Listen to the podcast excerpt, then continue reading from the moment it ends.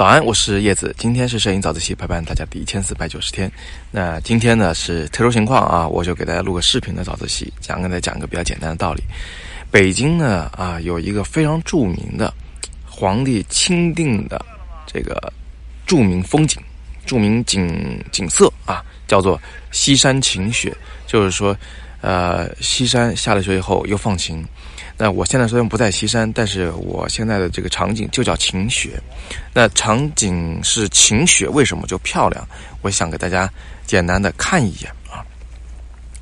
就是这是下雪以后，然后第二天放晴的一个场景啊。然后你会看到有个很很有意思的现象，就是这个颜色啊，这个世界的颜色基本上分两种。第一个呢就是蓝天的蓝，当然这个蓝天的蓝呢，它还会映衬在影子里。就是这些地上的，只要没被阳光射到的部分，它其实都是蓝色的。呃，那这是蓝，是一个主要的颜色，是晴雪的主要颜色。另一个就是黄。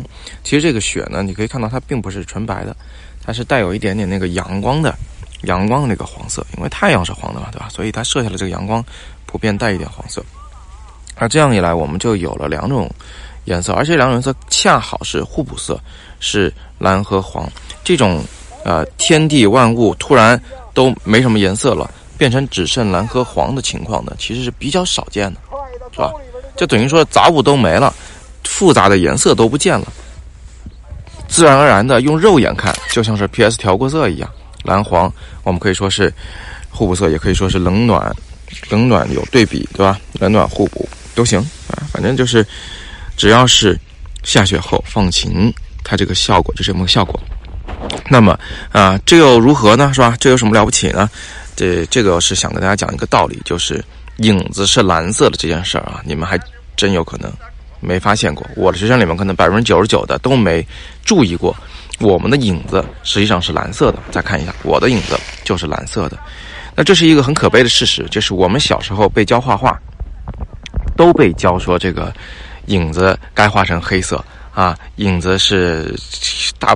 怎么说呢？大不了也是透明的灰，反正它不可能没有老师教你画成蓝色，对吧？这属于属于没有人在仔细的观察生活啊。那如果你连这个都观察不到的话，那你当然也就不知道应该怎么去利用它，拍出更好看的颜色的照片来，对不对？所以，呃，今天就给大家简单讲那么个道理啊。西山晴雪为什么好看啊？以及我们的一个小常识，生活小常识，影子就是蓝色的，因为它是被蓝色的天空。